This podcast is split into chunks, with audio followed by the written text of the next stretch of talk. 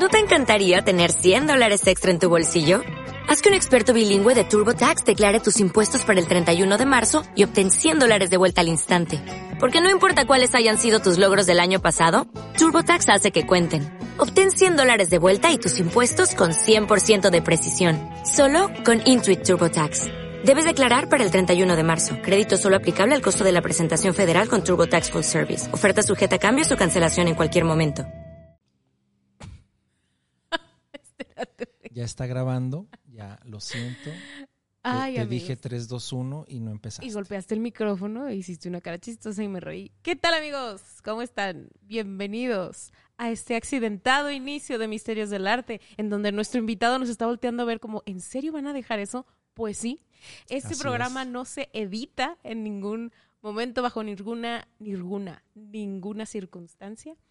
Y salen a la luz todas nuestras deficiencias, todas nuestras carencias, nuestra ignorancia y las ganas de seguir en este lugar, aunque nadie nos escuche. Exactamente. Y si ustedes nos estaban, nos estaban extrañando, sí, es mi culpa. Voy a aceptar que es mi culpa, pero no lográbamos ponernos de acuerdo con nuestros patrocinadores y nuestros sponsors.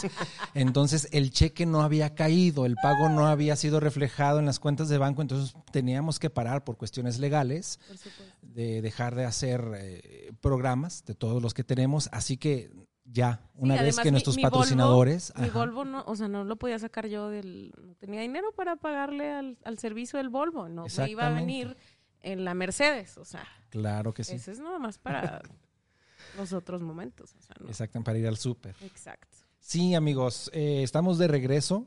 No nos hemos ido, aquí seguimos, pero oye, tú que nos escuchas, ya escuchaste todos los que tenemos, ya escuchaste todos los episodios que tenemos, porque nada más dos personas nos han escrito para decirnos, no han subido episodios, gracias a esas dos personas, que amables son los cerca de 1800 restantes. Muchas gracias por recordárnoslo en todas nuestras redes. Redes en las que estamos como arroba salaprisma en Twitter. Sí, Instagram. así es. Estamos muy contentos de compartir con ustedes un, un- un momento más, un, un episodio más. De Misterios No del es Arte. segunda temporada, no es, seguimos aquí, las temporadas, la vida es la misma. Y hoy tenemos a un invitadazo que ya lo hemos tenido en encuentros, por supuesto, que es Que ya lo Alejandro escucharon hablar. Miyaki. Sí, ya él habló y todo Claro. El maestro. Alejandro Miyaki, samurái del piano, mejor conocido en el bajo mundo como Yakimeshi Mitsubishi Kawasaki. El gigas del piano. Pues muchas gracias por la invitación. Qué bueno que me avisaron justo cuando le dieron play el, el tono del, del programa, muy similar a Encuentros. Eh, qué bueno que ya llegó el cheque y qué bueno que tus tres invitados principales en la lista cancelaron y no pudieron venir para que yo pudiera acceder a venir a tu programa. Y No, gracias a ti por siempre estar dispuestos cuando los demás nos cancelen. Exacto. Y además por aceptar el tan poco dinero que te ofrecimos en comparación a lo que les habíamos ofrecido a ellos. Sí, y además No sé si el abogado te habló de eso. hablar sobre el- un tema que ignoro para exponer mi ignorancia. Así es. Lo, lo más divertido aquí, o lo más aterrador de este programa es que todos ignoramos el tema. Queremos transmitirles. Ah, déjenme decirles también que la música que están escuchando de fondo es patrocinada por John Cage. Eh, no Claro. sé, a ver, ¿nos podemos callar un momento, por favor? 433. Maravillosa, maravillosa. Perfecta. Perfecta. Esta la apreciación. interpretación. Además es una adaptación que se hizo a guitarra. O sea, Así no es. la original. Así es. Por eso se escucha un poquito más, Menos. eh, menos, ajá. Y tiende a aburrir, ¿no? Un saludo para nuestros amigos guitarristas. Sí, no, ya sabemos que la guitarra es un instrumento de primera fila, ¿no? De primerísima fila, porque en la segunda ya no se escucha. Un saludo al maestro Martín Madrigal, que seguramente no nos escucha, pero como quiera le mandamos un saludo. Sí, un abrazo, un abrazo. Ya nos estamos arrepintiendo en el 2040 de que este episodio no se pueda bajar de las redes y todo el mundo nos haya dejado de hablar cuando por fin eh, llegamos a los 2.000 suscriptores. Pero muchas gracias. El día de hoy vamos a, vamos a hablar sobre un tema eh, padrísimo, padrísimo que me llama mucho la atención porque tiene que ver con misterios, por supuesto, y con libros, con literatura, con, con este hermoso objeto de deseo que es el libro. y es un libro que se llama el Codex Gigas, que tiene alrededor una historia pues muy misteriosa, llena de, de, de mitos, de leyendas y de cosas inconclusas, porque al día Tiene de hoy... todo para hacer un misterio del arte. Todo. Todo, todo, todo, todo. Que la brujería, que la medicina, que la lista de muertos, que el hechizo, que... Y además, como bien lo dices, el entorno, ¿no? En, en el que fue creado, hecho o en el que apareció por arte de...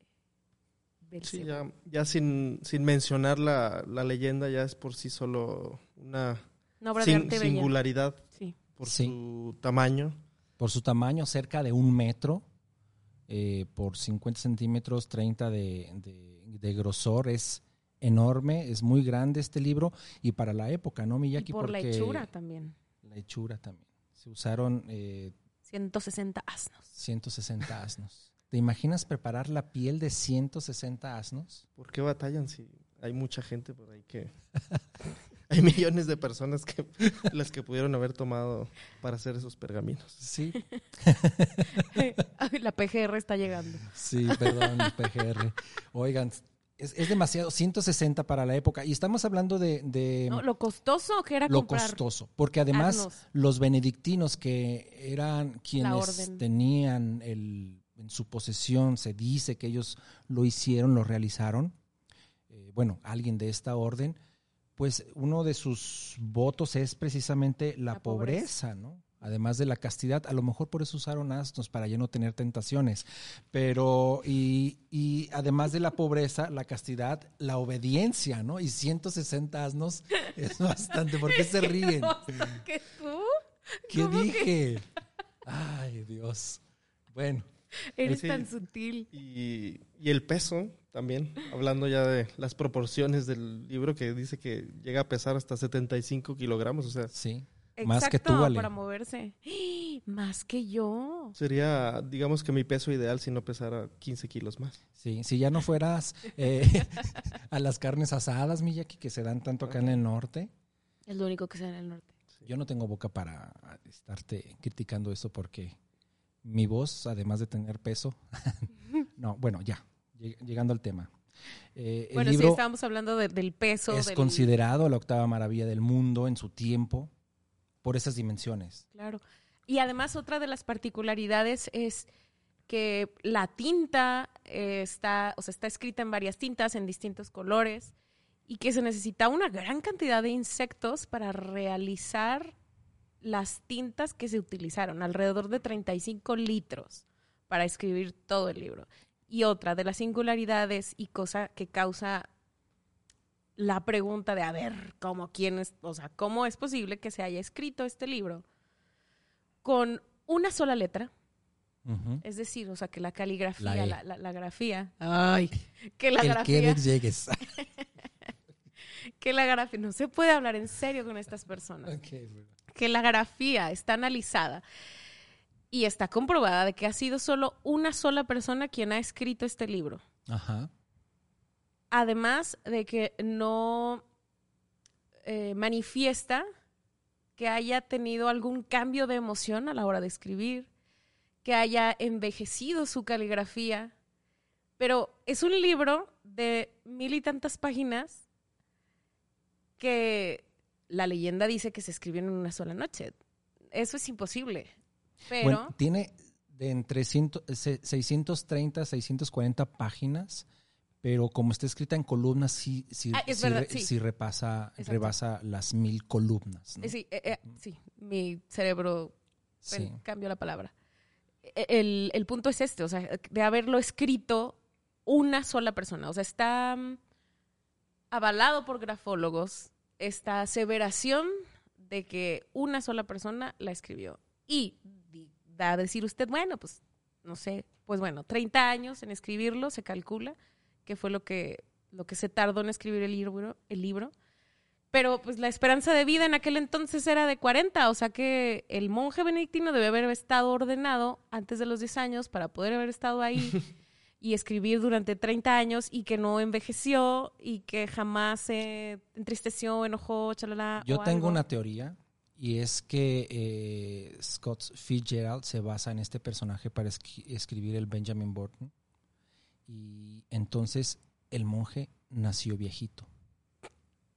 ¿no?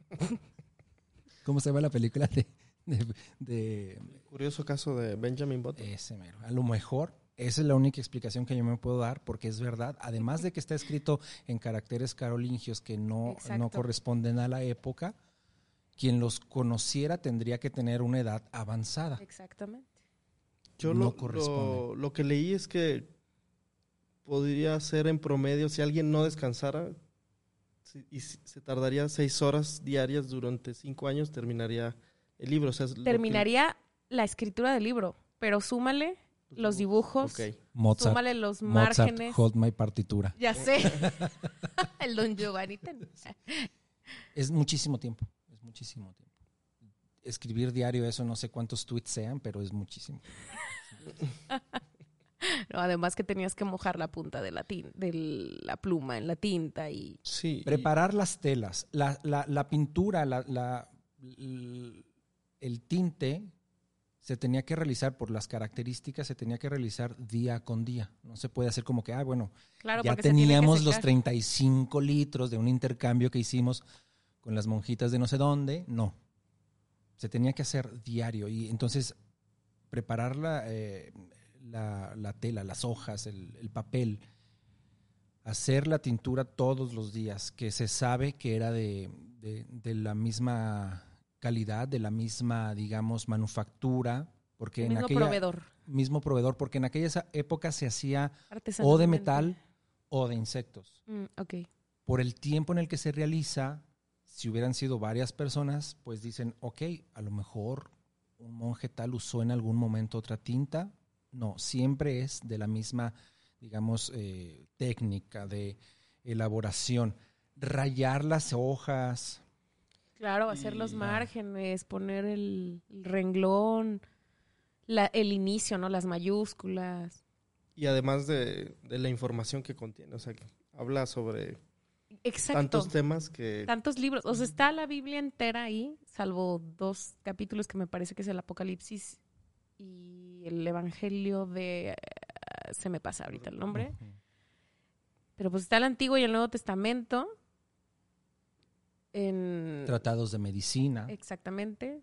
tratados de hechizos, que de ahí, bueno, uno, uno considera que, que llamamos a este Codex Gigas como la Biblia del diablo porque haya algún tema diabólico allí. No tanto es por eso, sino por precisamente, ya ustedes sabrán si vieron la portada y por supuesto que ya saben de este tema todos los que nos escuchan, porque tiene la imagen de un diablo allí, ¿no? Pero también tiene apéndices que sí hablan. 290. Sí, exactamente. Y en la 291, Está ciudad de La Dios. ciudad de Dios. ¿no? Exacto. Tiene apéndices que hablan sobre el diablo y tiene algunas hojas perdidas, algunos proverbios. Creo que este que dice eh, un sacerdote cualquiera, los mejores placeres son los menores. Híjole, qué grosero eres. Qué persona tan grosera. Amigos, neta, hoy no, no puedo con estas dos personas aquí. Están atacados de la risa diciendo sus chistes. Que solo ellos creen que entienden. No, claro que no. Claro que no. Todo el mundo entiende, sobre todo los sacerdotes. Un saludo a todos ellos. No todos son iguales, por No, supuesto. es cierto que no. no generalizamos. De eso se tratan, de eso se tratan los chistes, ¿no? De generalizar, pero se sabe que no. Es, es que- verdad. Es, verdad. Todos los que nos escuchan son muy inteligentes para saber eso. It's true. It's true. ¿Quién quiere contar de ustedes, maestros? Esta, esta leyenda divertida que, que nos trajo hasta aquí. Bueno, divertida no debía haber sido No, para nosotros para- que seguimos vivos, ¿no? Claro, pero para nuestro querido Germán, Debió haber sido- que quien se dice que tal vez pueda ser quien hizo el libro porque hay por ahí una, una firma que aparece, ¿no? Germán el recluso o. Hermán, exactamente, como sería en, en- en el idioma ya más cercano a... aquellos entonces. Ajá. Y pues se dice que un monje fue acusado de, no, algunos dicen que de vanidad, Ajá. pero otros dicen que no se sabe, que no hay registro de por qué, pero lo iban a castigar, pegando la, la peloncita. ajá, lo iban a castigar eh, emparedándolo y no con dos panes, sino entre, Entre dos paredes, eh, como castigo al siguiente día de que lo acusan y él para redimirse decide hacer, les propone hacer un libro que iba a Porque contener, era copista, ¿no? Entonces así, que iba a contener pues toda la información, toda la, la verdad de, de esa época y lo aceptan y, de- y al escribirlo pues se da cuenta que es demasiada la información y, y decide pues rezarle no a Dios sino a Satanás para, para que le ayude a terminar el libro y poder salvar su vida. Sí, seguramente pensó, de, si le rezo a Dios, de aquí a que venga, ¿no? Todavía tiene ahí este Hay más gente en la fila. 300 años que dije, dice que iba a regresar. ya, ya pasaron los 2000, ya, o sea, ya, por favor. Diosito, Diosito, ven. Oigan, perdón, perdón, es que hoy ando así como muy, quién sabe cómo. Pero sí, dicen. Dios quiera y tu padre no lo- escuche este podcast. No, un saludo a mi padre, un saludo a mi padre. A mí lo que me llama la atención, y ya es fuera de chiste, es cómo un monje benedictino, allá por el año 1300, que, 1200, que es condenado a morir entre dos paredes por haber cometido el pecado que ustedes quieran, decide hacer un pacto con el diablo para salir libre de eso. Y luego, papi, o sea, no, no conoces que hay una vida eterna, bueno, según tus convicciones, Claro. pues mejor que me empareden aquí entre dos muros, me muero y me voy al cielo, a seguir vivo, ¿qué? Pues ¿Diez es- años? ah, entonces ahí queda perfecto infierno? eh, el pecado de vanidad. ¿Ya? Quiero quedarme aquí, disfrutar de los pocos placeres que pueda dejarme este ser un reconocido monje benedictino, porque vivió cerca de 20 años después de haber escrito, lo digo entre comillas, este, este gran libro. Pues Entonces queda, queda un poco la, ahí en su pensamiento vanidoso de que quiero disfrutar. Al- Algo, algo tenía en el mundo que lo ataba a este espacio terrenal. Pues sí. Y bueno, pues luego ya se, se dijo que quien poseyera el libro iba a sufrir las consecuencias Claro, sí, porque de la después, maldición. después de su muerte, este convento eh, empieza a sufrir pues que la epidemia de la gripa, que la epidemia del no sé qué, más pobreza aún, carencias, y deciden empeñar el libro a otra orden. Que ellos eran los monjes negros, le llamaban los monjes negros por su hábito, y después lo, en, en Bohemia, y después lo, lo trasladan a una orden de los monjes blancos por Blancos. su hábito, por su hábito blanco, y es allí donde empieza a haber también una serie de eventos desafortunados, pero oye, ¿le van a echar la culpa a eso o a, o a la, o a la pandemia, la peste que hay en, en aquella época también un, un siglo después, más o menos? Edad Media. Ujú. La peste negra que azota Al no todo- bañarse, al no bañarse a lo mejor. Y es probable. Se supone que las, las hojas estaban envenenadas, ¿no? Que era como, como en la usanza, época, era la, la usanza de la época, ¿no? Que el, el- algunas páginas, no todas, estaba, o sea, no sabías si la página que ibas a agarrar tenía veneno. Entonces, se hacía para evitar que la persona que no debiera acceder a la información que estuviera en el libro, cualquiera que fuere, no pudiera hacerlo. Y si lo hacía, terminara sufriendo la muerte, ¿no? Sí. Pueden buscar el libro en PDF en línea. Sí está, sí lo pueden encontrar porque hacia el 2015 hicieron la digitalización de, de este texto, entonces que sí pueden ver como de qué trata, si hablan eh, latín y todas estas lenguas, eh, por supuesto. Si hay alguna persona que hable latín eh, nativa, pues sería este excelente que... Yo creo que todos Eso. tus saben latín. claro que sí, claro que sí. Este libro a mí me gusta mucho y desde hace tiempo que, que lo vengo siguiendo, pero no había leído, yo no había leído de críticos de arte, de críticos eh, conocedores en la materia, que denostaran el, el, el, libro como objeto. De hecho, algunos críticos dicen, no, bueno, es que este libro está hecho por alguien casi analfabeta que se dedicó a copiar, que apenas si sabía las, las artes de, de, de, ser copista y no se diga la imagen del diablo que aparece ahí en la página 290 que está un poco mal desproporcionada, infantil, está como infantil. infantil, inacabada, pues no sé, no, no, sé si haya sido un gran dibujante. La leyenda, la leyenda dice que cuando el monje está leyendo este libro y llega a la página 290, Satanás le dice, ahí voy yo y pum, aparece la imagen, ¿no? Sí, porque el que, la, que, que, llega a la página y la página está sola y dice, a ver, pero, o sea, ¿qué, no? Pues aquí sí. está, que el mundo va a saber que yo lo hice. Oigan, y entre, no sé si lo que ustedes investigaron, ¿hay información acerca de si todo el libro, además de que es la misma caligrafía, sí hay constancia de que sea de la misma época todas las páginas? Sí. Sí. Todo. Y hay investigación. Eh, eh, ahí, exacto. y de lo, hecho lo hay algunos estudios, hay algunos, en la época un libro era realizado por varias personas, no nada más eh, un solo hombre, un solo Yo monje. digo que, que, que, en ese tiempo se hizo la imprenta, nada más que nos doraron la píldora y... A lo mejor tenía ahí este conocimientos chinos. Mira, ¿no? acaba de encontrar hace dos meses, bueno, no, más bien hace dos meses salió la, la noticia que leí. Es agosto 2021. Uh -huh. sí, o sea, que acabo de leer. Este. Que se han encontrado restos humanos que no coinciden con ninguno de los encontrados en otro momento. O sea, ya hay otra especie de humano. ¿En serio? Por decirlo de alguna forma. Seguramente estoy diciendo una tontería, pero así. No recuerdo dónde, pero el eh, CNN. Ah, ok, bueno, ya dice CNN, sí, me la empiezo a creer. Yo dije alarma o qué. No, no, no, no, no, CNN. CNN. Extra.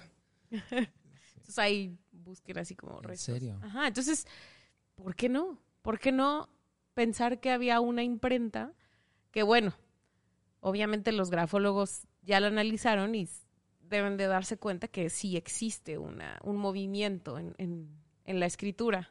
Si no, pues hubieran dicho, sí, es un sello, ¿no? Ajá. O sea, eso también se sabría. Entonces, Claro. queda descartada mi locura. Pero sí se sabe que es una sola mano porque ah, si hubieran sido dos como Lusanza, se, se llega a percibir, a notar esto. Así es. El libro después llega a Rodolfo II que él era un amante empedernido del conocimiento y amante de los libros, y como amante de los libros, pues ya sabemos la fama que tienen, ¿no? Préstame un libro y nunca lo regresan. Y No, entonces, aparte que lo pidió más de una vez. Sí, y el abad le dijo, no. Yo creo que todo, ya, ya entendí la invitación. ¿Qué? Es la pedrada por los libros que le debo a, a Joel. Que no le has regresado. ya regrésaselos, mi aquí. ni me acordaba. Sí y, y se dice que Rodolfo también le, o sea, no solamente el conocimiento, sino las cosas como, este, no sé si llamarlas esotéricas, Sí. los horóscopos y ese tipo de cosas curiosas le, le llamaban la atención y pues creo que este libro entra dentro de esas dos categorías, tanto, tanto del conocimiento como de lo misterioso por, por la leyenda que hay detrás de él. Exacto. Sí, exacto, porque incluso Rodolfo, ya estamos brincando hasta el siglo XVI, él vive entre 1552 y 1612. En esta época se desarrolla también la vida y obra de Michel de Nostradamus, a quien Rodolfo invita en un momento para que le eche las cartas o lo que fuera en aquel momento. Eh, y él le profetiza la muerte de, de su padre y su ascenso al poder. Ay, o sea, Es obvio, pero bueno. tu padre va a morir un día y tú ascenderás al poder. No, hombre. ¿Cuánto le habrá pagado por eso? Yo se lo hacía por la mitad. Pero entonces esto revela entonces, como bien dice Miyaki, el, la curiosidad que tiene Rodolfo II, ¿no? que acaba Sí. sus días destronado y envuelto en la locura. Pues. Yo no sé si los libros tenían, eh, en vez de veneno, algo que produjera con, con el paso del tiempo una intoxicación. Porque pasaron Tiene muchos sentido, años. porque aparte, eh, este, quienes han tocado, me voy mucho, muchos años más adelante, quien el, el, el Gustav Fleming, quien es quien Traslada. el libro. traslada el libro a donde está actualmente, a la Biblioteca Nacional de, de Suecia, en Estocolmo, también pierde la razón tiempo después de haber realizado este traslado. Entonces tiene sentido lo que dices. O sea, ah, por el veneno que contenía, entonces, pero hay un veneno que dure tanto.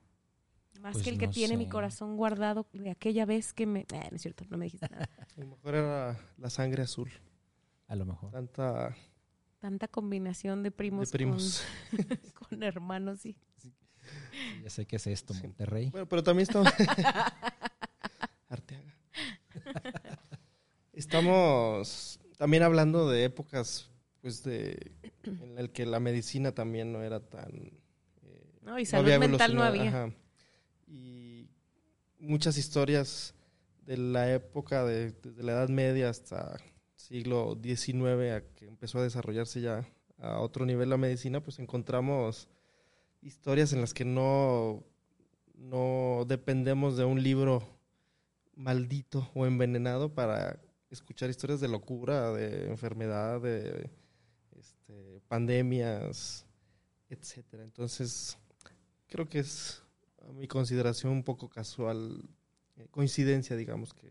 Sí, seguramente era la sífilis y que deviene en locura como en tantos casos hemos Exacto. conocido a lo largo de la historia, ¿no? Pues total, que este hombre Sí, y- pierde la razón. Y eran épocas de, de inestabilidad social donde Sí. había muchas guerras. No, no había tiempo para enfocarse en, en- tanto en la salud, sino que había, este, Había más, cosas más- más guerra y lucha por el poder político, la hegemonía, en este caso de Europa. Gracias por traer una palabra nueva aquí a nuestros- Hegemonía. hegemonía. Dícese de... El diccionario con Ale López. Es el nuevo programa, próximamente. Sí, sí. Un programa más de Sala Prisma Podcast. Otra. Hablando de guerras, hacia el final de la guerra de los 30 años, que es entre 1618 y 1648, una amante de los libros Una también, más. Cristina de Suecia, se va a, le va a decir al libro Venga chepa acá, y sus soldados Se llevan llevan. el libro precisamente a, a- a Suecia, ¿no? Y, y es ella quien va a tener el, el El libro, libro en sus guardado. manos. Así es. Con otros libros que también, porque también era asiduo a robar libros. Es un personaje favorito de Joel, porque seguramente le cae bien, bien por eso. Seguramente, ojalá los haya leído porque un libro cerrado es un libro mudo.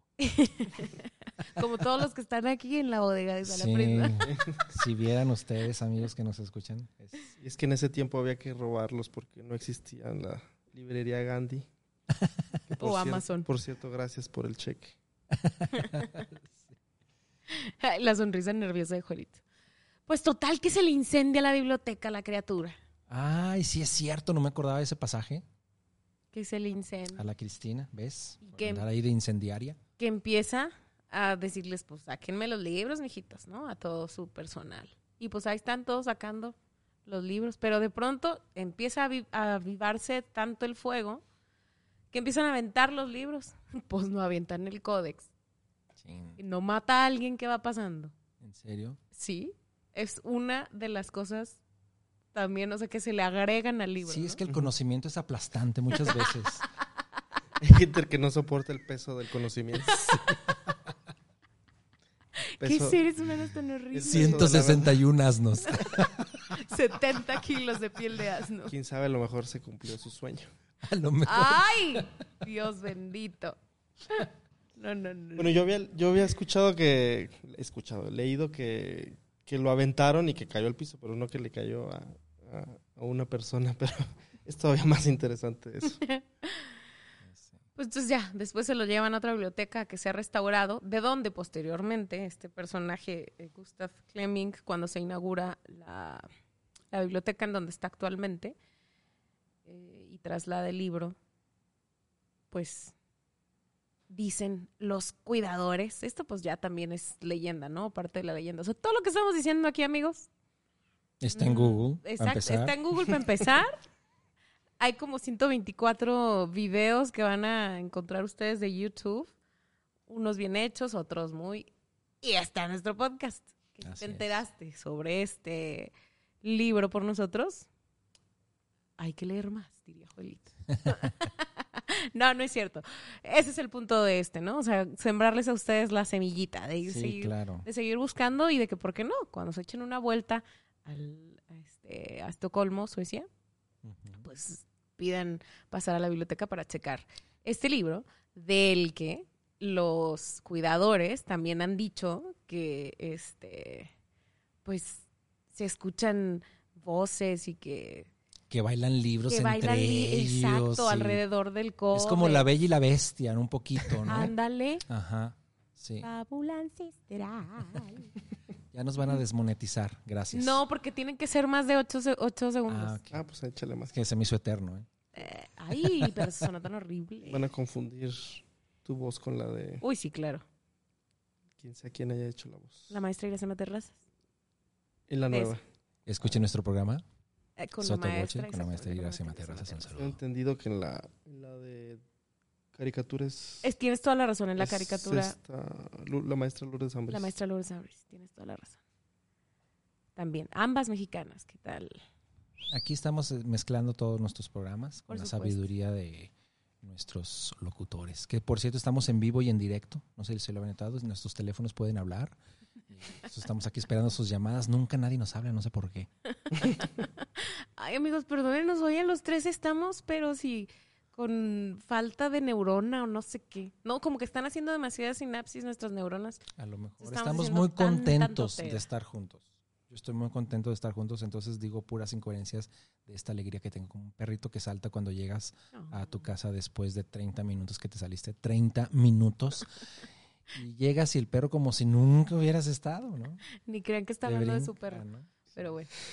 El punto es que después de esta danza de los libros fantasiosa y perfecta, por alguna razón deciden meter al libro en una caja para neutralizar, digamos, todas estas habladurías y poderes, ¿no?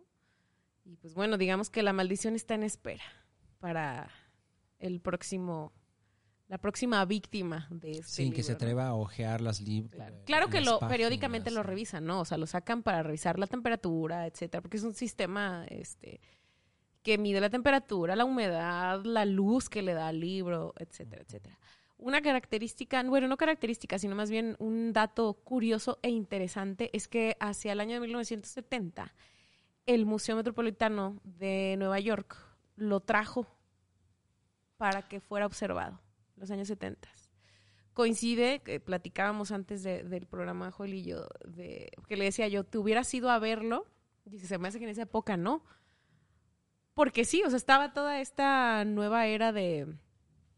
No nueva era, sino más bien el cine de Roman Polanski. Sí, y aparte que en los años 70 se desarrolla mucho en la literatura el thriller esotérico. Exactamente. Entonces hay mucho hervidero en, de bestsellers y, Y acababa de películas. salir el bebé de Rosemary, Ajá. este, ubicada en Nueva York. Y pues el Joelito le da miedo. Le hubiera Sí. dado miedo ir. Sí, esa película es del 68. Ujú. Sí, sí, por Ajá. eso dije, acababa Sí, de sí, salir, sí, o sea, sí. tenía dos años de haberse estrenado. Sí, así es. Si no han leído la novela, léanla. La de. eh, será Ira Levin, se llama, el escritor. Es buenísima, La Semilla del Diablo. Así es.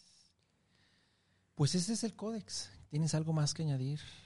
Y después, a- así como salió al Museo Metropolitano, que salió al, a República Checa. Lo prestaron a República Checa al Museo Nacional o algo así. O a la Biblioteca Nacional. No tienen el dato. No, no, no lo tenemos, maestro. ya que- Muy mal. Muy mal, vamos a unos comerciales. Bienvenido al Hotel Sala Prisma, donde usted podrá escuchar los 1722 programas que suenan a lo mismo. ¿Ya encontraste el dato? Sí, Ah, Ok. perfecto. solo estaba corroborando, sí, efectivamente, a la Biblioteca Esa Nacional. memoria de samurái. Eso fue en 2007. O sea, hace poquito. Sí. ¿Qué haces que lo traes a la Prisma para que lo ojes? Y estuvo, estuvo prestado un año, pero ahorita ya regresó a Suecia. Regresaron. Vámonos a Estocolmo. Pues bueno, ese Epa. libro ya ha viajado más que yo.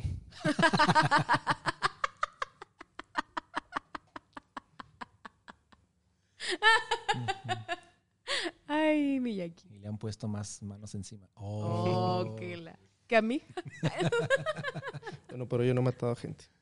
Eso sí. Eso sí. Aún. Eso es bueno. Ganas no te han faltado, pero bueno. Y no tengo tanta piel de burro. No, eres muy inteligente además. Eres una persona honorable, respetable Honorable. y ejemplar. Así es. Oigan, pues este fue el misterio en esta ocasión.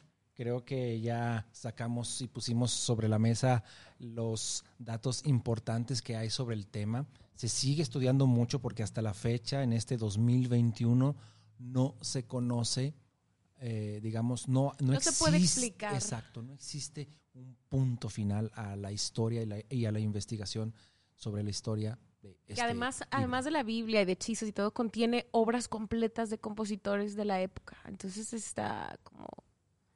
Y también datos irrelevantes, gen- eh, lista de gente muerta Exacto. que dices, ¿por qué van a tomarse la molestia de gastar tanto dinero en hacer al- algún- un, un objeto tan inservible en muchos, Tan en muchos raro. lados? Ajá.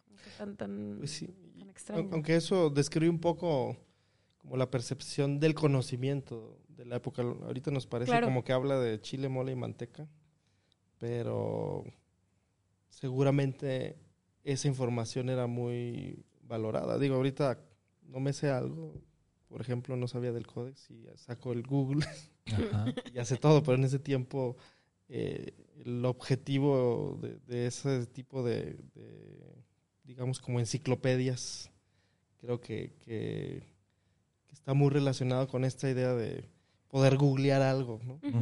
Sí, es cierto. de consultar algo que por más este, distante parezca en, en el- en los temas, pues era el acceso a una información que de otra forma se quedaría perdida. Así es. Ya no tengo nada más que añadir con este excelente epílogo de Miyaki. Llorar. Solo llorar. Lloraré. Era el Google de la época. Como Miyaki es nuestro... Ay, Bueno, amigos, muchas gracias por sintonizarnos en la red, en, en todas nuestras plataformas. Recuerden que estamos en Amazon Music, en Apple Podcast, en Spotify, en Evox principalmente, donde pueden comentar, también en Apple Podcast. Y mandarnos mensajitos en Instagram. Sí, por supuesto, escríbanos a Instagram, por favor. Ahí estamos. Siento Y- que les da pena Sí, escribirnos. a lo mejor. a lo mejor Porque no les dé pena. Nos- a nosotros no nos da pena compartir con ustedes aquí, sí. esto, porque a ustedes escribir les daría pena, ¿no? Exactamente. Además que eh, vemos la cantidad de personas que escuchan los podcasts. Sabemos que existe alguien ahí detrás de esa cuenta de Spotify. No creo que mi mamá haya creado 1700 cuentas, tus papás otras. O sea, no. Sabemos que, que nos están escuchando y que, que tienen por ahí algún comentario que hacernos o algún eh, insulto que vociferar hacia nosotros. y queremos leerlo, queremos leerlo. Sí, claro que sí. Nosotros nos despedimos de ustedes. Gracias, Miyaki, por estar con nosotros en esta ocasión, en este otro programa.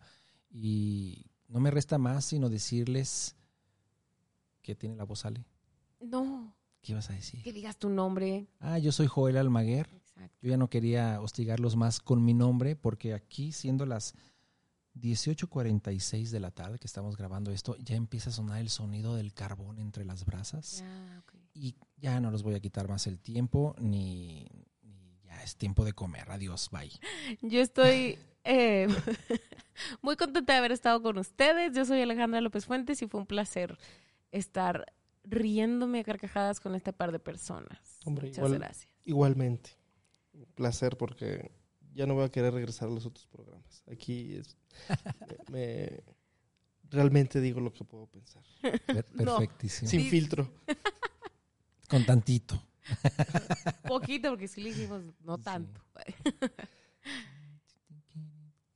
Hasta luego. Este programa ha sido patrocinado, patrocinado por Sala Prisma Podcast. Dale, Chuy. Este programa fue llevado a ustedes por Sala Prisma Podcast. Para más contenidos, te invitamos a seguirnos por nuestras redes.